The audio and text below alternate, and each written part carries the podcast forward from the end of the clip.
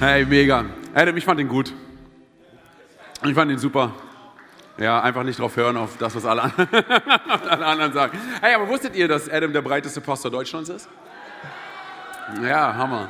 Machst einen richtig guten Job. Hey, hey und ganz liebe Grüße natürlich nach Frankfurt. Ihr wisst, ihr habt mein Herz. Ich liebe euch von ganzem Herzen. 069. Okay, das ist übrigens die, ja, come on, hey, das ist die Vorwahl von Frankfurt. Falls du es nicht wusstest.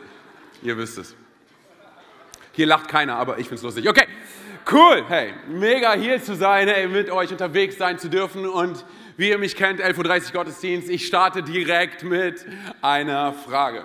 Und zwar, kennst du die Momente, wenn du mit deinem Gegenüber sprichst und dein Gegenüber versteht dich einfach nicht? Egal, was du alles tust und was du alles daran setzt ob du dich mit Händen und Füßen versuchst irgendwie zu verständigen, die Botschaft kommt einfach nicht an. Alle Ehepaare mal Hände hoch. Nein, ich mach Spaß. Kennt das? Ja, aber es ist so, hey, come on, ich meine. Nein, hey, es gibt verschiedene Möglichkeiten, oder? Dass man sein Gegenüber einfach nicht verstehen kann, oder? Vielleicht kommunikativ, hey, du redest von Äpfeln, dein Gegenüber versteht nur Birnen, oder? Oder, hey, es ist so, äh, wirklich in deiner, in deiner Beziehung mit deiner, mit deiner Partnerin, sie fragt dich, hey, sieht das gut aus? Und du brauchst eine Sekunde zu lang, um zu antworten und du weißt, es wird ein langer Tag, hey. Kennt das irgendein Mann? Meld dich lieber nicht, sonst wird es ein langer Tag. Nein, komm mal, ich meine, wir kennen das, oder? Oder, hey, du bist in einem Land, wo du weder, wo du weder die Sprache noch die Kultur verstehst. Ich war mal in, in Lagos in Nigeria und ich bin krank geworden und bin, bin dort in eine Apotheke gegangen und habe versucht, dem Typen dort mit Händen und Füßen klarzumachen, dass ich krank bin. Habe gesagt, sick, krank, Husten, hat er nicht verstanden. Er hat mich angeschaut, als wäre ich sick. Loco. Nein, aber es, ist, es, ist, es ist verrückt. Ein anderes Mal war ich in, war ich in Paris, in Frankreich, in, mm, in, der, in der Stadt der Liebe, mm, Amour, oder? Ist doch richtig, oder? Amour, heißt doch, oder? Ja. Auf jeden Fall hey, war ich in Paris, in der Stadt der Liebe. Und wo könnte man oder mit wem könnte man besser in der Stadt der Liebe sein als mit seinem JP? Also JP und ich, wir waren, wir waren in der Stadt der Liebe in Frankreich. Äh, und unabhängig davon, dass JP auf der Straße gefragt hat, was eigentlich das Nationalgericht von Frankreich ist und auf Pizza gekommen ist, unabhängig habe hab ich einen Passanten gefragt, where do I find the Tower of the Eiffel? Es heißt Eiffel Tower, okay, falls du jemals da sein solltest. Der Typ hat eine gute Zeit gehabt. Auf jeden Fall, unabhängig davon, war es so, dass wir uns auch ein Hotelzimmer geteilt haben. Und ich weiß nicht, was in der Buchung schiefgelaufen ist. Äh, wir mussten uns auch ein, ein, ein Bett teilen. In der Stadt der Liebe, hey. Aber entspannt euch, Ruben war auch mit dabei. Auf jeden Fall, kann ich meine Geschichte weiter erzählen? Auf jeden Fall, auf jeden Fall war es so, du musst dir vorstellen, hey, das Zimmer, was wir bekommen haben, es war ein Zwergenzimmer, okay? Wir waren drei ausgewachsene Kerle in so einem richtig, ich übertreibe nicht, in einem richtig kleinen Zimmer und da war eine Couch und direkt neben der Couch war ein Bett und direkt neben dem Bett war das Badezimmer. Und du musst dir vorstellen, dass das Badezimmer, das war nicht wirklich dicht. So, das heißt, du hast wirklich alles gehört, okay? Du hast dich richtig kennenlernen können, okay? In diesem, du hast alles gehört, was in diesem Badezimmer passiert ist. Aber das, was in Paris passiert, das bleibt auch in Paris, oder? Also auf jeden Fall war es so, dass dass wir uns, dass wir uns da, ähm, wie gesagt, irgendwie da zurechtfinden mussten. Und äh, weil JP und ich gute Kerle sind, haben wir Ruben die Couch überlassen. Übrigens an Frankfurt, Ruben ist noch Single, hey. Come on. Gut aussehend, sexy. Okay, auf jeden Fall, hey, er wird das hassen. So, auf jeden Fall, also wir, haben ihm, wir haben ihm die Couch überlassen und äh, JP und ich, wir haben das Bett genommen und es gab dort zwei Kissen. Und jetzt kommt das Problem, es gab nur eine Decke. So einige unter uns sind jetzt wahrscheinlich so und sagen, hey, wo ist das Problem mit JP unter einer Decke? Auf jeden Fall, hey, für mich war das ein Problem. Ich sagte, warum? Weil ich mag JP, okay? Ich mag ihn. So eine, vielleicht mehr, als es für unsere Beziehung gut ist. Aber ich mag ihn und ähm, für ihn bin ich ein entfernter Bekannter, okay? Aber so eine, ich mag ihn aber nicht so sehr, dass ich bei über 30 Grad in Boxershorts unter einer Decke mit ihm liegen möchte, in der Stadt der Liebe. Also was haben wir gemacht? Wir haben den Zimmerservice angerufen, der Zimmerservice kam, aber der Zimmerservice konnte kein Englisch. Wir konnten kein Französisch. Also haben wir 15 Minuten in diesem Zwergenzimmer zu viert versucht herauszufinden, was der eine von dem anderen will. Und irgendwann mal habe ich nur noch von dem Zimmerservice gehört, no couverture, no couverture. Und das heißt sowas wie keine Decke, habe ich mir dann irgendwann mal gedacht. Aber wir haben gesagt, wir wollen noch eine Decke haben. Also ist der Typ verschwunden. Nach circa zehn Minuten kam er wieder, klopft wieder an der Tür an und er hat uns eine Decke gebracht. Aber hey, nicht irgendeine Decke, sondern eine Picknickdecke. Aber es ist eine richtig ranzige Picknickdecke, die du hinten in deinem Kofferraum drin hast. Okay? Das heißt, ich weiß nicht, woher er diese Picknickdecke hatte. Und wir hatten eine sehr interessante Nacht. Und am nächsten Tag wurden wir irgendwie abgegradet. Ich weiß bis heute nicht wie. So, auf jeden Fall, warum ich das erzähle, ist folgendes. Und zwar, ich glaube, dass jeder von uns, jeder von uns kennt es, an Grenzen zu kommen. Und Grenzen sind frustrierend, oder? Jeder von uns kennt die Grenzen, die uns an unsere Grenzen bringen, wo du versuchst, mit jemandem zu reden und deine Worte und deine Taten, Gesundheit und deine Entschuldigungen, sie kommen einfach nicht bei deinem Gegenüber an. Es ist wie, als würdest du gegen eine Mauer sprechen. So, und vielleicht liegt es daran, weil du Mist gebaut hast, ey, vielleicht liegt es daran, weil einfach Dinge schiefgelaufen sind in eurer Beziehung, vielleicht liegt es daran, dass deine Gefühle einfach nicht erwidert werden. Vielleicht kannst du es deinem Gegenüber auch einfach nicht recht machen, egal, egal was du tust. Hey, vielleicht sitzt du auch heute hier und du sagst, Antonio, du weißt nicht, hey, in meinem Leben, mir wurde übel mitgespielt. Ich wurde verletzt und ich wurde enttäuscht. Und ich kann nicht mehr vertrauen. Und es fällt mir echt schwer zu, zu vergeben. Vielleicht sitzt du auch hier und du sagst, hey, mein Leben erzählt mir über mich und über meine Beziehung zu Gott, dass Gott sich nicht wirklich interessiert für mich. Dass dass er, nicht, dass er kein Interesse daran hat zu sehen, was alles bei mir passiert. Und ich weiß überhaupt nicht, ob überhaupt irgendjemand sich interessiert für, für mein Leben. Ich, ich weiß gar nicht, ob ich in dieses Konzept namens Leben, diese Idee namens Leben hineinpasse. Ich meine, sind wir ehrlich, hey, wenn Justin Bieber und Ed Sheeran nicht auf diese Party passen, wie sollte ich da reinpassen, oder? Es kann sein, dass wir in solche Gedanken hineinkommen und fragen, hey, wo ist mein, meine Ausflucht? Hey, wo ist mein Ausgang? Und es kann gut möglich sein, Freunde, dass du durch Erfahrungen, die du erlebt hast, dass du zu einem Punkt kommst, wo diese subtilen Gedanken dazu führen, dass du niemanden mehr an dich ranlassen möchtest. Es wird eine Einstellung für dein Leben und du baust ein Gefängnis um dich herum, in dem du selber der Insasse bist. Und es kann sein, dass du sagst, hey, ich wurde schon so oft in meinem Leben verletzt und ich will niemanden mehr an mein Herz ranlassen und deshalb mache ich, deshalb mache ich mein Herz hart. Und ich möchte nicht zulassen, dass ich nochmal verletzt werde. Und ich möchte nicht zulassen, dass jemand mir nochmal so nahe kommt, um mir so, um mir so weh zu tun und, und, und wir machen es zu und wir lassen niemanden mehr ran. Aber lass mich dir eine Sache sagen, Herr, und ich glaube, ich glaube, das kann das Leben, ich glaube, das kann das Leben von einigen hier, von einigen in Frankfurt echt beeinflussen, zum Positiven beeinflussen. Und zwar, was ich für mich und für mein Leben verstehen durfte, war folgendes. Das Level an Vergebung, bitte hör mir gut zu, weil ich glaube, das ist wichtig. Das Level an Vergebung, was du anderen Menschen zusprichst, entscheidet letztendlich über das Level an Freiheit, was du und ich in unserem Leben erleben dürfen. Und das bedeutet, das bedeutet Folgendes, und zwar wir verstehen, hey, dass Jesus der gleiche Jesus ist, der auf den Höhepunkten unseres Lebens mit uns unterwegs ist. Und wenn wir feiern, wenn wir gut drauf sind, er ist mit uns unterwegs. Aber genauso ist der gleiche Jesus mit uns unterwegs, wenn wir in den Tälern und den schlimmsten Stunden unseres Lebens mit uns unterwegs ist. Ich glaube, dass, dass wir verstehen müssen, dass Jesus, dass Jesus kein, kein, kein, kein Gott ist, der nur in Phasen mit uns unterwegs sein möchte, sondern nein, nein, nein, egal dort, wo du verletzt worden bist, egal dort, wo du enttäuscht worden bist, er war bei dir. Er war bei dir. Ich möchte heute ganz kurz mit euch in eine Geschichte hineinspringen, ähm, die in die Menschheitsgeschichte eingegangen ist unter dem Namen das letzte Abendmahl. Und ich glaube, dass diese Geschichte unseren Blickwinkel und unsere Perspektive auf Grenzen verändern kann, wie keine andere Geschichte es tun kann. Und zwar, wir wollen gemeinsam reinspringen in, in Johannes 13, ab Vers 1. Da steht geschrieben, das Passafest stand nun unmittelbar bevor. Jesus wusste, dass für ihn die Zeit gekommen war, diese Welt zu verlassen und zum Vater zu gehen. Darum gab er denen, die in der Welt zu ihm gehörten und die er immer geliebt hatte, jetzt den vollkommensten Beweis. Sag mal ganz kurz, vollkommensten Beweis. Den vollkommensten Beweis seiner Liebe. Er war mit seinen Jüngern beim Abendessen. Der Teufel hatte Judas, dem Sohn von Simon Iskariot, bereits den Gedanken ins Herz gegeben, Jesus zu verraten. Okay, lass uns ganz kurz gemeinsam in diese Geschichte hineinspringen. Ähm, und ich möchte ganz kurz das Szenario zeichnen, in dem wir uns wiederfinden. Und zwar, du musst dir vorstellen, dass wir uns einen Tag ähm, entfernt befinden von dem Tag, an dem Jesus gekreuzigt wird. Es sind ein paar Stunden von dem Punkt, wo Jesus verleugnet und auch verraten und verkauft wird.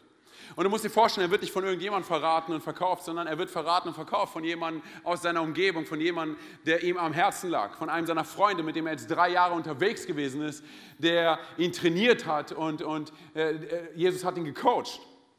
Und ich rede von niemandem Geringeren als von Judas. Und Judas war kurz davor, bereit zu sein und loszugehen, um Jesus zu verkaufen und, und zu verraten. Aber nicht nur er, sondern dann haben wir auch Petrus dort, der genauso drei Jahre mit ihm unterwegs war und der genauso nah an Jesu Herz gewesen ist. Und in den nächsten paar Stunden sollte, sollte Petrus Jesus verleugnen. Auf, aufgrund der Frage eines Teenie-Mädchens hin sollte Petrus sagen, ich kenne diesen Jesus nicht. Ich weiß nicht, von wem du von wem du sprichst. Was wirklich verrückt ist, denn ein paar Stunden vorher war es so, dass es Petrus gerade beim letzten Abendmahl zu Jesus gesagt hat, hör zu Jesus, ich bin bereit, mein Leben für dich zu geben. Nein, nein, du verstehst nicht. Ich bin bereit, mein Leben für dich zu geben. Und Jesus war so, wow, echt, dein Leben. Brudi, hör mir zu, hey. Ehe der Hahn einmal gekräht hat, hast du mich dreimal verleugnet. Aber Petrus ist jemand, der Sachen in die Hand nimmt, oder? Ich meine, er nimmt Sachen in die Hand und versucht Dinge selber zu klären und klarzumachen, oder? Was macht er? Im Garten Gethsemane, als Jesus festgenommen wird, schnappt er sich das Schwert von einem Soldaten, oder? Und was tut er als nächstes? Er haut ihm das Ohr ab. Ganz kurz in dem Frage, ich weiß nicht, ob du jemals darüber nachgedacht hast, aber das bringt mich mal wieder zum Lachen. Und zwar, glaubst du, dass Petrus wirklich das Ohr anvisiert hat? Ja, ist, ist Petrus so ein heißer Fecht- und Degenmeister, dass er das Ohr anvisiert hat und gesagt, oh, dem hau, oh, komm, oh, diesem Soldaten zeige ich es. Dem haue ich das Ohr ab. Was? Wahrscheinlich eher nicht, oder? Er hat auf den Kopf gezielt und hat das Ohr getroffen. Sind wir ehrlich, oder? Ist das einer der Kerle, die du bei dir haben willst, wenn es wirklich hart auf hart kommt? Ich meine, ich würde zu Petrus sagen, komm mal, Petrus, setz dich lieber hin, bevor du dir wehtust. So, aber ganz kurz, komm mit mir in diese Geschichte hinein, in der Jesus, er wird in den nächsten paar Stunden verleugnet und verraten und er wird und er wird verkauft. Und es ist so, dass, dass, Jesus, dass Jesus die wohl schlimmsten, schrecklichsten und, und die schmerzhaftesten Stunden vor sich hat. Es ist so, dass Jesus, er wird, er wird, er wird nicht nur verraten und verleugnet, er wird, er wird verkauft. Er wird festgenommen. Er wird gefoltert und er wird ermordet. Und das alles, er wusste es. Bei dem allem, was ihm widerfährt, er wusste, dass ihm das alles bevorsteht. Was interessant ist, ist, dass du im unmittelbaren Kontext davon liest, dass seine Jünger darüber diskutiert haben, wer der Größte und wer der Beste unter ihnen ist. Ich meine, ganz kurz, du kannst wahrscheinlich ansatzweise dir, nach, äh, dir vorstellen, wie, wie Jesus sich gefühlt haben muss, emotional, was in ihm vorgegangen ist, oder? Und jetzt siehst du die Jünger und sie diskutieren darüber, wer der Beste und wer der Größte unter ihnen ist. Ich meine, Johannes läuft eh schon die ganze Zeit durch die Gegend und sagt, hey, ich bin der Jünger, den Jesus besonders lieb gehabt hat. Oder? Und Petrus, ich bin der Jünger, der auf dem Wasser gelaufen ist. Und alle anderen sagen, ja, aber du bist auch der, der fast ersoffen ist. Auf jeden Fall, so auf jeden Fall, komm mit mir in dieses Szenario hinein, wie als wärst du das allererste Mal in dieser Szene drin. Okay? Aber du weißt alles das, was Jesus weiß. Würdest du dich nicht auch zu Jesus umdrehen und sagen, Jesus, ehrlich? Diese Jungs? Was ist los mit denen? Was ist ihr Problem, hey? Jesus, sind das echt deine besten Pferde im Stall? Ich meine, ich, mein, ich, ich bin nicht die hellste Kerze im Leuchter, aber ich weiß, das ist nicht in Ordnung, was hier passiert. Jesus, das ist der wichtigste Abend. Okay, du bist kurz davor, den vollkommenen Beweis der Liebe zu bringen, so wie er es selber gesagt hat, oder? So, und du willst, du willst diese Jungs mit dabei haben? Das ist der Abend, der in die Menschheitsgeschichte eingehen wird als das letzte Abendmahl. Da Vinci wird ein Bild davon zeichnen. Guck mal, Da Vinci, oder? Und du willst diese Jungs mit dabei haben? Und es ist fast so, wie als würde Jesus uns in der nächsten Szene darauf antworten mit dem, was er tut. Denn was tut Jesus? Jesus kommt, Jesus kommt in den Raum hinein und er sieht das, was du und ich sehen. Er sieht harte, stolze, korrumpierte, hochgradig emotionale und dickköpfige Herzen. Aber das, was er auch sieht, sind dreckige Füße, hey, oder? Und auf einmal zoomt die Kamera raus und Jesus ist kurz davor, den absoluten Beweis der vollkommenen Liebe zu bringen. Und das ist der Punkt, an dem du und ich wahrscheinlich sagen werden, Jesus, ist das nicht, komm mal, ich meine, ist das nicht, ist das nicht Perle vor die Säue werfen? Ich meine, diese Jungs verstehen gar nichts. Komm mal, ich meine, Jesus, du stehst kurz davor, verleugnet und verraten zu werden von ihnen. Und sie diskutieren darüber, wer der Größte und wer der Beste unter ihnen ist. Aber was ist, hey, was ist wenn, wenn Jesus etwas gesehen hat, was du und ich nicht gesehen haben? Was ist, wenn Jesus in diesen Raum hineinschaut und er sagt, okay, hey, der Schlüssel dafür, der Schlüssel dafür, um harte Herzen weich zu machen, ist es, dreckige Füße sauber zu machen. Was meine ich damit? Hey, komm mal, lass uns noch mal ganz kurz reinspringen in Johannes 13. Er, also Jesus, stand vom Tisch auf, zog sein Obergewand aus und band sich ein leinernes Tuch um. Dann goss er Wasser in eine Waschschüssel danke, und begann den Jüngern die Füße zu waschen und hat mit dem Tuch, und mit dem Tuch, mit dem Tuch abzutrocknen. Ey, jedes Mal, kein Spaß, das ist jetzt schon das dritte Mal. Okay, und mit dem Tuch abzutrocknen, das er sich umgebunden hatte. Nie und nimmer wäschst du mir die Füße, erklärte Petrus. Jesus entgegnete, wenn ich dir nicht die Füße wasche, gehörst du nicht zu mir. Da rief Simon Petrus, Herr, come on, Herr, dann wasch mir nicht nur die Füße, wasch mir auch die Hände und wasch mir auch den Kopf. Ich find's lustig, keine Ahnung. Okay, auf jeden Fall, versuch mit mir in diese Szene hineinzukommen, das habe ich gesagt, oder? Also, ganz kurz, kulturell gesehen musst du dir vorstellen, was hier passiert. Es ist völlig out of place.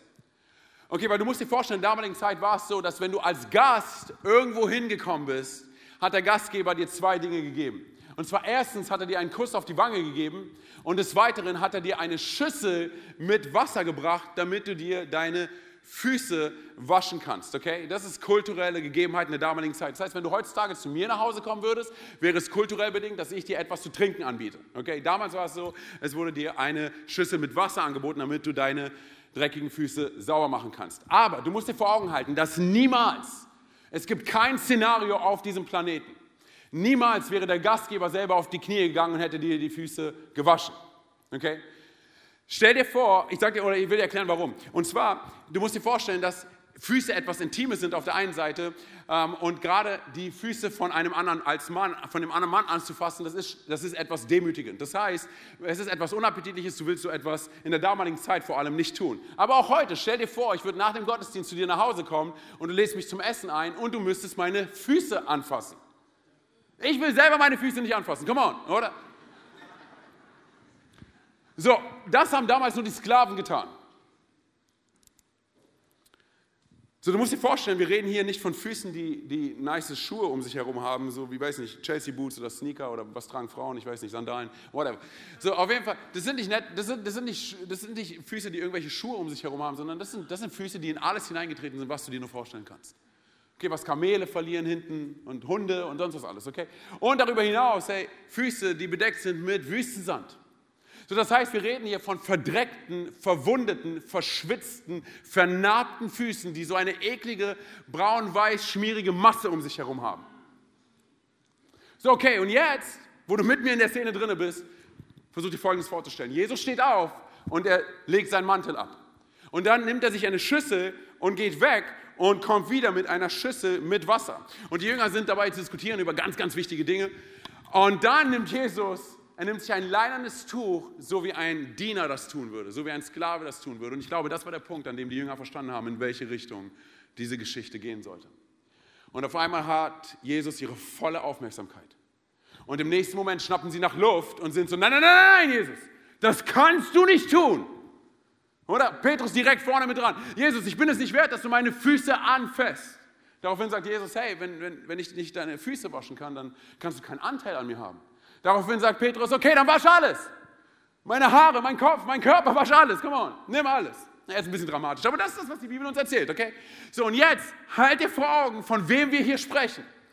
Und zwar der Schöpfer des Himmels und der Erde. Come on, Gott höchstpersönlich, der König der Könige, der Designer des Universums. Das Alpha und das Omega, das Licht dieser Welt. Und ich sage dir ganz ehrlich, das ist immer noch die größte Untertreibung am heutigen Tag, weil es nicht genug Worte gibt, um seine Majestät darzustellen. Okay? Gott selber, er geht auf die Knie, um dreckige Füße sauber zu machen. Noch niemals in der Menschheitsgeschichte wurde in einem Raum so unterschiedliche Sprachen gesprochen wie dort, dass du nicht verstehst, was dein Gegenüber sagt oder tut. Bitte halt dir vor Augen, ich meine, in diesem Raum werden werden völlig unterschiedliche Sprachen gesprochen, wenn es um das Thema Liebe geht. Aber bei Jesus, und das ist der Schlüssel, den wir verstehen müssen, bei Jesus gibt es nur eine einzige Sprache, wenn es um Liebe geht. Und zwar absolute, bedingungslose Hingabe. Und hierbei, bitte verstehe mich nicht falsch, geht es nicht um die Hingabe der Jünger oder um deine und meine Hingabe. Es geht um seine Hingabe. Es geht um Jesu Hingabe uns gegenüber. Also jetzt kann es sein, dass du hier sitzt und du sagst, Antonio, aber ich habe ich hab gar, nicht so viel, hab gar nicht so viel mit Gott am Hut und, und, und ich weiß nicht, also wenn ich auf mein Leben schaue, weiß ich gar nicht, ob es da überhaupt einen Platz gibt für mich oder ob Gott überhaupt gute Gedanken hat, wenn es um mein Leben geht. Du fragst dich vielleicht, hat Gott überhaupt Chancen für mich? Hat, hat, er, hat, hat er Möglichkeiten für mich? Bitte lass mich dir sagen, absolut, absolut. Vielleicht sitzt du hier und sagst, Antonio, hey, es ist in meinem Leben so, dass dass, dass ich nicht nur viele Probleme habe, ich verursache auch viele Probleme. Und ich frage mich auch, über, ob ich überhaupt liebenswürdig bin. Auch hier wieder, lass mich dir sagen, absolut. Weil bitte verstehe eine Sache. Und zwar egal, völlig egal, wie viele Probleme du selber hast oder wie viele Probleme du verursachst. Halt dir eine Sache vor Augen. Jesus hat immer mehr Lösungen, als es Probleme gibt. Und dann müssen wir Folgendes verstehen dann müssen wir Folgendes verstehen. Und zwar, dass Gottes Liebe zu dir und zu mir, sie ist nicht abhängig, hör mir gut zu, hey. Gottes Liebe zu dir und zu mir, sie ist nicht abhängig von den Prozessen, in denen wir gerade drinnen stecken. Auch nicht von den Situationen, wo wir uns drinnen befinden, wo wir zu strugglen und zu kämpfen haben. Auch nicht von unserer Performance. Sondern Jesu Liebe zu dir und zu mir wird definiert durch seine vollkommene Performance am Kreuz. Das bedeutet, wer du bist, wird nicht definiert, wurde niemals definiert durch die Dinge, wo du gerade drinne steckst, durch die Dinge, wo du gerade am Kämpfen bist oder was du jetzt gerade tust. Vor allem nicht durch deine Probleme und erst recht nicht durch deine Kämpfe. Wer du bist, wird immer nur definiert durch das, wer Jesus Christus für dich ist. Wer ist Jesus für dich? In der Geschichte, die du mit ihm hast, wer ist, wer ist Jesus für dich? Wenn wir zurückgehen in die Geschichte, sehen wir, Jesus geht in diesen Raum hinein und er sieht, er sieht das, was du und ich sehen. Oder er sieht, er sieht harte Herzen. Aber dann sieht er auch dreckige Füße. Und er sieht einen Weg, um harte Herzen weich zu machen. Und weißt du, was interessant ist, dass Jesus nicht sagt, nein, nein, das mache ich nicht. Auf gar keinen Fall, kann jemand anderes. Petrus, komm mal, mach du das. Judas, wo bist du? Mach du es.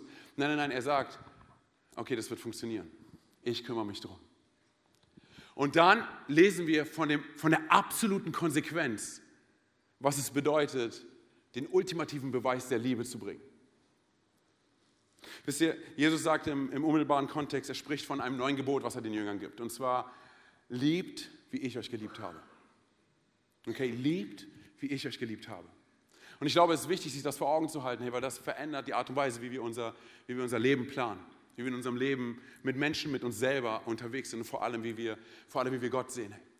So was tut Jesus im nächsten Moment. Er kniet sich hin und er fängt an, dreckige Füße zu waschen. Und bitte verstehe mich nicht falsch, es ist nicht so, dass er das gleiche Wasser benutzt für alle Jünger, sondern nein, nein, er, er, er wäscht die Füße von Petrus, nimmt das Wasser, entsorgt es und dann bringt er neues Wasser, kniet sich wieder hin und wäscht die Füße von Thomas und dann entsorgt er das Wasser wieder und dann kommt er wieder, kniet sich hin und wäscht die Füße von Bartholomäus und dann nochmal. Und das tut er zwölfmal. Und jetzt kommt das absolut Faszinierende. Und zwar, er kniet sich auch hin, um die Füße von Judas zu waschen. Hey, und ich weiß nicht, wie es mit dir ist. Kennst du es, wenn du, wenn du manchmal Geschichten liest, du hast es schon zigmal gelesen, aber auf einmal realisierst du, was dort passiert? Jesus kniet sich hin und er wäscht die Füße von dem Verräter, der in die Weltgeschichte eingegangen ist als der absolute Verräter. Man sind wir ehrlich, wenn du, wenn du Judas, den Namen Judas hörst, woran denkst du? An etwas Negatives oder etwas Positives? Komm mal, sind wir ehrlich, es ist immer etwas Negatives. Weil keiner nennt sein Kind Judas, oder? Die meisten Leute nennen ihre Kinder Noah und Benjamin und wir haben extrem viele Christians, aber wo ist Judas? Obwohl es ein biblischer Name ist. Oder keiner nennt sein Kind Judas. Warum nicht? Und ich verstehe die Idee dahinter. Ich meine, wir sagen, hey, es assoziiert mit Verräter, Betrüger. Und es ist interessant, wenn du es sogar bei Google eingibst, dann kommt dort Verräter, Betrüger und Schimpfwort. Er ist der absolute Verräter, oder? So, und was tut Jesus? Er kniet sich hin und er wäscht ihm die Füße. Und während er ihm die Füße wäscht, denkt Judas darüber nach, wie er ihn verraten soll. Jesus stellt sicher, ganz kurz, Jesus stellt sicher, dass sogar die Füße von dem, der ihn verraten soll, sauber sind, um loszugehen. Ich sagte, wie, wie, es bei uns wäre, wenn wir uns hingekniet hätten und Judas die Füße zu waschen, hätten wir gesagt, okay, ich wasche die Füße, aber du bist ein elender Verräter. Oder? Aber was tut Jesus? Er kniet sich hin und er wäscht seine Füße genauso, wie er die Füße von jedem wäscht. Halt dir bitte vor Augen, dass hier der Schöpfer des Himmels und der Erde, der Designer des Universums, er kommt auf die Erde und er kniet sich nieder, um die Füße von ignoranten, egozentrischen und selbstüberschätzten Großmäulern zu waschen. Und nicht nur das, sondern auch von Leuten, die bereit sind, ihn zu verraten und zu verleugnen und dann auch zu verkaufen. Hey, das wäre der Punkt, an dem du und ich einsteigen würden und sagen würden, Jesus, was tust du da? Komm mal, hey, weißt du denn nicht, weißt du denn nicht, was Judas alles tun wird? Aber oh, bitte lass mich dir sagen, dass Jesus es wusste, noch lange bevor Judas es wusste. Oder? Hey, und noch was, halt dich fest. Jesus weiß bei dir und bei mir, noch lange bevor wir Dinge tun, die wir nicht tun sollten, dass wir sie tun werden. Das war ein langer Satz, aber der war gut. Hey. Er weiß es. Er weiß es. Aber Jesus, er, er ist so voller Leidenschaft und so voller Liebe, oder? Und er ist so darauf aus, der Freund von allen zu sein, die es nicht hinbekommen und die nicht perfekt sind, oder? Er ist der Freund der Sünder. So an der Stelle, hey, wo wir Grenzen bauen. Ich meine, ich sage dir ganz ehrlich, Jesus durchbricht alle Grenzen, aber du und ich, wir sind so oft bereit, Grenzen zu bauen, Mauern zu bauen, Mauern hochzuhalten, für Grenzen zu kämpfen. Aber ich sage dir eine Sache, wenn uns Jesus begegnet, er reißt jede Grenze und jede Mauer, er reißt sie runter, weil das sein Wesen ist. Hey. Ich sag dir, du fragst dich, okay, wie baue ich Grenzen? Und zwar wie folgt. Es gibt genug Menschen, die sagen, okay, weißt du was, ich glaube irgendwie an Gott, aber ich glaube nicht daran, dass Gott mit mir befreundet sein will. Wir nehmen uns raus aus der Freundschaft mit Gott. Wir sagen, hey, wenn Gott eine Freundschaft haben will mit Menschen, dann weitet er sie immer nur in andere Richtungen aus, aber nicht in meine Richtung.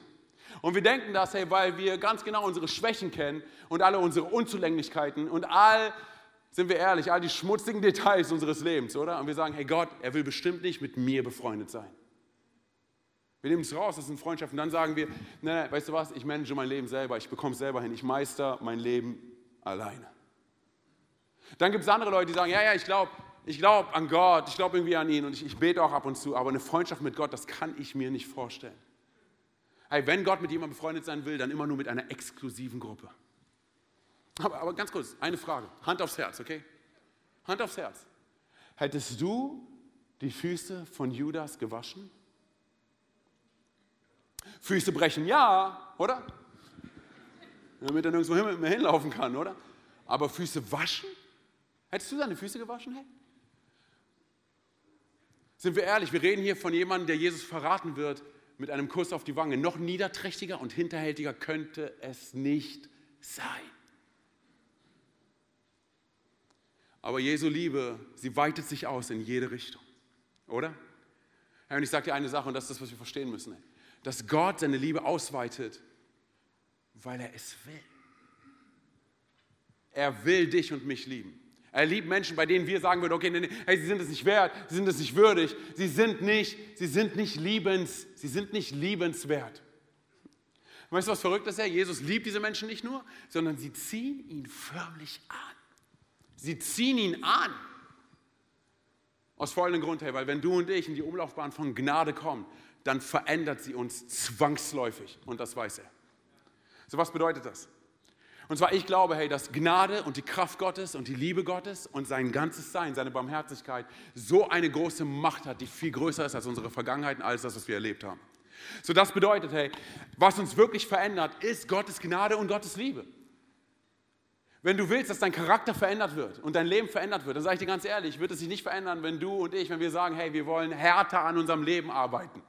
Oder wenn wir sagen, hey, wir geben uns in einen Selbstverdammungsprozess rein. Ich dir ganz ehrlich, das hilft nur für zwei bis drei Monate, danach sind wir wieder die Person, die wir am Anfang gewesen sind. Hey, genauso ist es mit guten Vorsätzen. Du kannst gute Vorsätze haben für das Jahr 2020, aber sind wir ehrlich? Come on, sind wir ehrlich?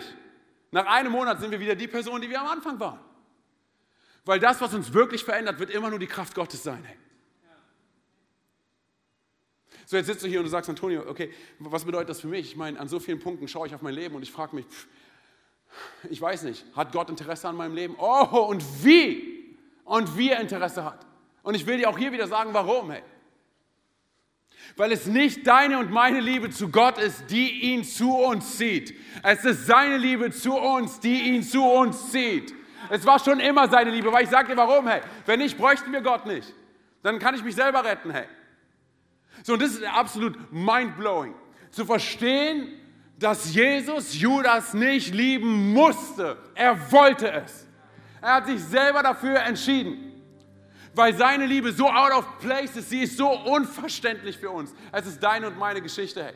Du und ich, wir hätten Judas geschnappt, wir hätten ihn rausgeworfen und gesagt, Judas, deine Füße sind genauso dreckig und genauso schwarz wie deine Seele.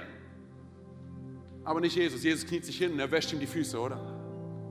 Und es gibt mir Hoffnung. Antonio, aber wie kann es sein? Kann, Judas ist so böse. Er ist so eine schlechte Person. Ja, stimmt. Aber Jesus ist der, der er war, der er ist und der immer sein wird. Hey. Wie gut ist es, dass Gott sich nicht verändert? Wie gut ist es, dass er derselbe bleibt? Und er ist so voller Liebe. Du und ich, wir müssen verstehen, hey, dass, der, dass der Fokus richtig gesetzt werden muss. Der Fokus ist nicht Judas und der Fokus sind nicht wir. Der Fokus ist immer Jesus Christus. Und seine Liebe, seine Gnade, seine Barmherzigkeit, seine Treue, sein ganzes Wesen. Come on, Church, hey. Sein Wesen ist es, was Leben verändert. Nicht dein und mein Tun. Hey. So, das heißt, ich verstehe Folgendes, und zwar, dass Judas Umfang an Bosheit und, und das Format und die Stärke an seiner Bosheit zeigt uns eigentlich nur, wie tief Jesu Liebe für jeden Einzelnen von uns ist. Bitte verstehe eine Sache, und zwar, Judas Bosheit highlightet eigentlich nur Jesu Liebe für jeden Einzelnen von uns. Weil es immer nur um Jesus geht und nicht so sehr darum, was du und ich tun. Was meine ich damit? Und zwar, umso näher wir Gnade kommen, sage ich dir, was passieren wird. Gnade verändert unser Denken. Hey, ich erwische mich immer wieder in verschiedenen Situationen darin, hey, darüber nachzudenken, okay, was macht die Person und was hat die Person getan? Und wir sind so gut darin, egal ob wir Christen sind oder nicht. Oh, hast du schon gehört?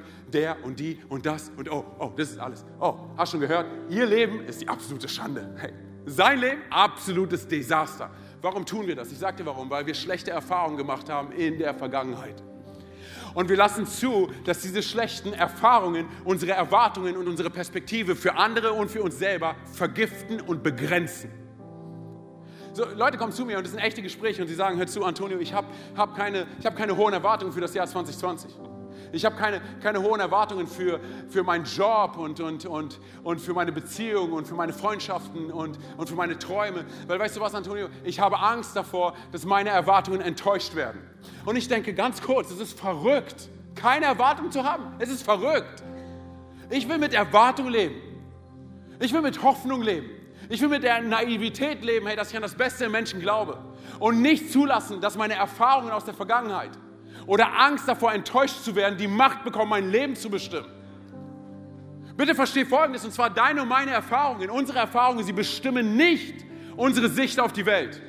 Hör mir zu, unsere Sicht auf die Welt wird bestimmen, wie unsere Erfahrungen sind. Und ich sage was ich damit meine. Es hat alles was mit Perspektive zu tun, alles was mit Hoffnung zu tun. Was ist ein Leben ohne Hoffnung? Was ist ein Leben ohne Erwartung? So, ich sage dir ehrlich, ich will lieber hohe Erwartungen haben und hohe Perspektiven und hohe Hoffnungen haben und vielleicht hier und da enttäuscht werden, anstatt zuzulassen, dass Angst mein Leben bestimmt. Hey. Und deshalb du und ich, ich will dich ermutigen. Hey, setz deine Erwartungen hoch für das Jahr 2020. Wir sind jetzt in, dieser, in diesen zwei Wochen des Gebets. Hey. Komm mal, lass uns da zusammenkommen, unsere Erwartungen hochsetzen, auch im Gebet. Sagen, Gott, ich bete für neue Chancen, für neue Möglichkeiten, für neue Freundschaften, für neue Beziehungen, für neuen Job, für neue Ehen. Nicht, wenn du verheiratet bist, okay? Verstehe mich nicht falsch, aber. Ja, weil manche Leute sind so, ja, ich glaube für eine neue Ehe und da sitzt dein Partner direkt neben dir, okay? Also, ich glaube für eine neue Ehe, für einen Neustart für euch beide zusammen im Jahr 2020. So, aber setz deine Erwartungen hoch, nicht nur für dich selber, auch für andere. Deshalb ist es so wichtig, ein Teil von Connect-Gruppen zu sein, oder? Ich teile mein Leben mit jemandem. Ich glaube an diese Idee, die Gott geschaffen hat, designt hat, dass wir unser Leben gemeinsam begehen. Dass wir unsere Erfolge und unsere Herausforderungen teilen, hey dass ich Teil von dem Dream Team bin und das, was Gott in mich hineingelegt hat. Ich will hohe Erwartungen haben und sehen, wie das Leben von Menschen verändert wird durch das, was Gott in mich hineingelegt hat. So, ich schaue nicht nur auf mich und darauf, was um mich herum. Nein, nein, Gott, was hast du vorbereitet, was du durch mich tun möchtest? Wirst du hier und da enttäuscht werden von Menschen? Oh ja, zu 100 Prozent. Aber lass mich dir eine Frage stellen, und zwar, Wurde Jesu Liebe durch den Verrat von Judas uns gegenüber korrumpiert? Pff, nein, nicht eine einzige Sekunde. Warum? Hey, weil Jesus der Freund der Sünder ist. Er hat sich befreundet mit allen, oder? Mit der ganzen Welt, oder? So, er, er jagt Menschen nach. Er befreundete sich mit der Welt. Ich sage dir ganz ehrlich, du und ich, wir tun gut dran, genau das Gleiche zu tun. So, äh, Im Christentum, wir glauben an diese Lüge. Und ich muss dir sagen, es ist eine Lüge, dass wir uns von der Welt fernhalten müssen, um wirklich besonders rein und heilig zu sein. Wir missinterpretieren die Bibel an dieser Stelle. Weil wenn die Bibel von Rein und Heiligkeit redet, dann redet sie nicht von Äußerlichkeiten, auch nicht von unserem Ruf, sondern von unserem Herzen und unserer Seele. Hey. So, das bedeutet für dich und für mich, wenn wir uns entscheiden und sagen, Gott, nimm mein Herz ein. Gott, ich will deiner Gnade begegnen. Und wenn sie uns zu 100% begegnet, weißt du, was dann passiert? Es wird kostspielig für dich und für mich. Was meine ich damit? Du merkst, dass du dein Leben nicht mehr nur für dich lebst, sondern auch für die Menschen um dich herum. Wo wird es kostspielig? Zum Beispiel, was dein Portemonnaie angeht. Hey. Weil auf einmal haust du nicht nach der Church direkt ab, sondern du verbringst Zeit mit Menschen und isst mit Menschen und lädst sie ein und hörst ihre Geschichte an. Und musst nicht direkt deine Theologie teilen und sagen, oh, ich weiß es besser als du. Nein, nein, du hörst einfach zu. Du hörst zu, teilst Herz. Hey. Oder es wird dich einiges kosten, was dein Portemonnaie angeht, wenn es um deinen Sprit geht. Weil du deine Freunde und deine Nachbarn und deine, deine Familie nicht nur einlädst und sagst, hey, komm mal zum Sonntagsgottesdienst. Nein, nein, nein, du sagst, hör zu, am Sonntag bin ich vor deinem Haus. Okay, ich fahre an die Walachei, um dich abzuholen. Weil es mir so wichtig ist, dass du mit hierher kommst. Hey. Und dann klingelst du so lange, bis die Person wach ist. Und dann sagst du, oh, cool, jetzt sagst du, eh, bist du wach? Dann können wir los. Hey. Oder, tu, komm on, tu das bitte nicht, okay? Aber hey, oder es wird uns einiges kosten, es wird, es wird uns wahrscheinlich auch einiges kosten, hey, an, an Invest, was unser eigenes Leben angeht, weil wir auf einmal sagen, okay, ich muss raus aus der Comfort Zone, oder? Ich muss auf einmal Dinge tun, die ich nicht tun wollen würde. Aber ich fahre los, ich hole dich ab, egal wann, egal wo. Es wird dich einiges kosten, was deinen Stolz angeht, weil einige Leute nicht mal Danke sagen werden. Es wird dich einiges kosten, was deinen Ruf angeht, weil du auf einmal Zeit verbringst mit Leuten, die nicht ins Bild passen und andere Leute mit dem Finger auf dich zeigen werden weil du einen Unterschied in ihrem Leben machst. Und wenn diese Leute, die mit dem Finger auf dich zeigen, einmal selber in den Spiegel sehen würden, würden sie sehen, dass sie selber gar keinen Unterschied machen. Aber ich sage dir ganz ehrlich, egal wie tough und herausfordernd es ist, das ist das Leben, für das ich mich gemeldet habe. Weil ich mich nicht melden will für ein Leben, was keinen Unterschied macht. Ich will nicht Teil von einer Church sein, die keinen Unterschied macht, sondern ich will Teil von einer Church sein, die einen Unterschied macht. Und ich will ein Leben leben, was einen Unterschied macht. Das ist es, wie Gott uns designt hat. Hey. Und auf einmal werden Menschen auftauchen, die du vielleicht gar nicht kennst. Und die werden sagen, hör zu, Antonio, weißt du was, ich, ich habe Angst. Hey, ich fühle mich in dem, was ich tue, ich fühle mich, fühl mich nicht sicher. Ich, ich habe mit Depressionen zu kämpfen. Und das, was du tust, ist nicht, du schiebst sie weg und sagst, oh, weißt du was, ich habe keine Zeit für dich. Nein, das, was du tust, ist, du gehst hin, du schnappst sie dir und du sagst, hey, danke dafür, dass du dein Herz mit mir teilst. Danke dafür, dass du deine Seele mit mir teilst. Und ich habe damit nicht zu kämpfen, aber ich sage dir eine Sache, hey, ich lasse dich nicht alleine. Wir sind gemeinsam in dieser Sache namens Leben drin. Ich lasse dich nicht allein. Und nächstes Mal, wenn du nicht weißt, wen du anrufen sollst, rufst du mich an. Und wenn du nicht weißt, neben wen du in der Church sitzen sollst, dann sitzt du neben mir. Und nach der Church lade ich dich ein und ich bezahle das Essen. Und wir gehen gemeinsam durch das Tal. Ich lasse dich nicht allein. Und dann geht ihr auseinander. Und du merkst, dass nicht nur sein Leben verändert wurde, sondern du merkst, dein Leben wurde verändert. Das ist es, wie wir designt worden sind, hey. Und dann kommt vielleicht jemand anderes. Und die Person sagt, weißt du was, ich habe ich hab jemanden verloren und, und, und ich weiß nicht, wie ich mit dem Schmerz umgehen soll. Und, und du sagst, ich, ich, ich weiß nicht, ich, ich habe mein Leben versaut, da ist so viel schiefgelaufen. Dann schiebst du diese Person nicht weg, sondern du gehst hin und du sagst, hey, danke dafür, dass du das mit mir teilst, hey. Wenn du weinst, weine ich. Ich lass dich nicht alleine. Und ich sage dir noch was. Mir ist völlig egal, wo du herkommst. Mir ist völlig egal, was alles schiefgelaufen ist. Mir ist völlig egal, was für einen sozialen Stand du hast. Mir ist völlig egal, was für eine Hautfarbe du hast. Mir ist völlig egal, was für eine Partei du hast.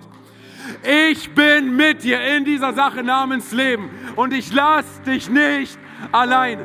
Und da geht ihr auseinander. Und du merkst Folgendes, dass du und ich dafür erschaffen worden sind, nicht dieses Leben nur für uns zu leben, sondern wir tragen einander zum Kreuz. Das ist Leben. Gib den beiden mal einen richtig großen Applaus. Ey. Das ist Leben. Und jetzt sitzt du vielleicht hier und sagst, Antonio, weißt du was, ey, du kennst meine Geschichte nicht. Und ich sehe kein Happy End für meine Geschichte.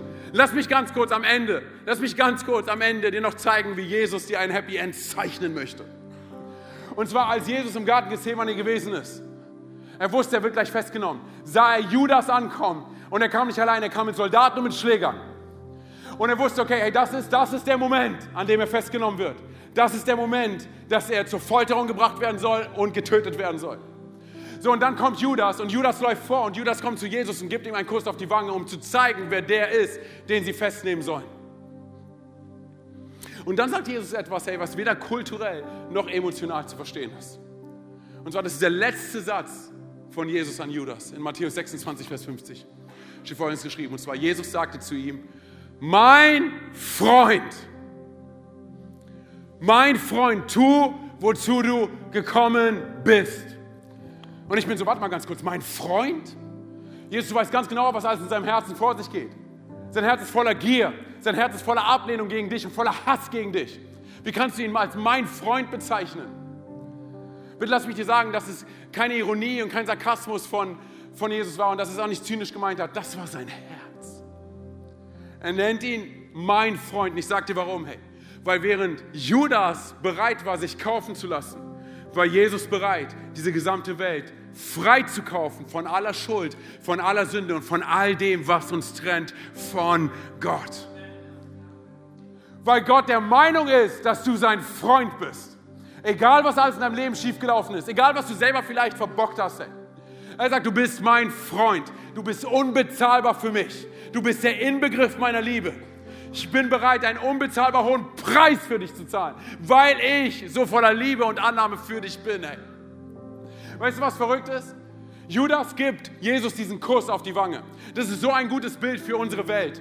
Wir denken, wir sind die Gastgeber hier auf diesem Planeten. Hey, wir denken, wir wissen es besser als alle anderen. Wir denken, wir ownen diesen Planeten. Oh, lass mich dir sagen, wer der absolute Gastgeber dieses Planeten und dieses Universums ist. Es ist Jesus Christus.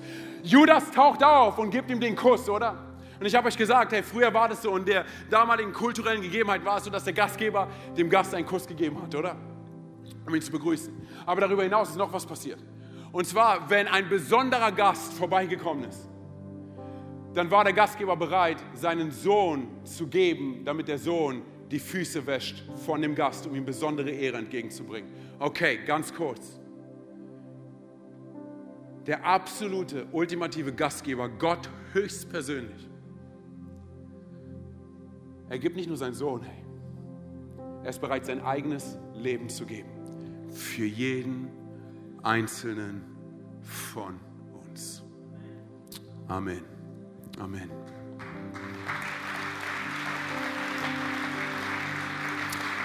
Hey. Hey, vielleicht bist du heute hier und du hörst zum allerersten Mal von diesem Gott der zweiten Chance. Ich will dir jetzt gleich die Möglichkeit dafür geben, dein Leben in die Hände von diesem Gott zu geben. Okay?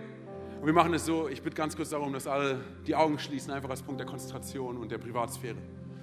Wenn du heute hier bist und du hörst zum allerersten Mal von diesem Gott der zweiten Chance, von diesem Gott der Liebe, von diesem Gott der Annahme, der so sehr für dich ist, der dich nicht alleine lässt, hey, der für dich kämpft, hey, der bereit ist, alles zu geben. Und du sagst, du möchtest nach Hause kommen, hey, während alle die Augen geschlossen halten und keiner links und rechts schaut. Ich werde gleich von drei auf eins runterzählen und wenn ich bei eins bin, du sagst, du möchtest diese Beziehung zu diesem Gott eingehen, dann bitte ich darum, dass während alle die Augen geschlossen halten und keiner links und rechts schaut, dass du ganz kurz deine Hand hebst, damit ich weiß, für wen ich beten kann. Okay. Drei. Jesus liebt dich so sehr. Zwei, er war bereit, alles für dich und für dein Leben zu geben. Eins, er hat ein atemberaubendes Leben für dich vorbereitet. Heb ganz kurz deine Hand da, wo du sitzt. Einfach als Genau, einfach als Zeichen. Dankeschön, danke, danke, Dankeschön, danke. Auch da oben, Dankeschön. Könnt ihr Hände wieder runternehmen, hey. Könnt die Augen wieder öffnen. Und wir möchten es jetzt so machen, hey, dass wir das, was wir gerade das, was wir gerade bekannt haben als Zeichen hey, mit unserer Hand, dass wir es kommunizieren mit unserem Mund. Und ich will von hier vorne ein Gebet beten und wir beten es alle als Church nach. Aber was wichtig ist, hier geht es nicht um eine religiöse Formel, es geht um unser Herz. Es geht um unser Herz. Komm und sprich mir nach, Church. Jesus, heute komme ich zurück zu dir. Bitte verzeih mir, wo ich vor dir weggerannt bin. Bitte verzeih mir, wo ich Schuld auf mein Leben geladen habe. Heute komme ich zurück. Und ich glaube daran, dass du am Kreuz für meine Schuld gestorben bist. Dass du am dritten Tag von den Toten auferstanden bist. Und dass du jetzt zur Rechten des Vaters sitzt. Sei du von nun an mein Gott, mein König und meine Nummer eins. Und die ganze Church sagt, Amen, Amen. Komm on, lass uns aufstehen. Lass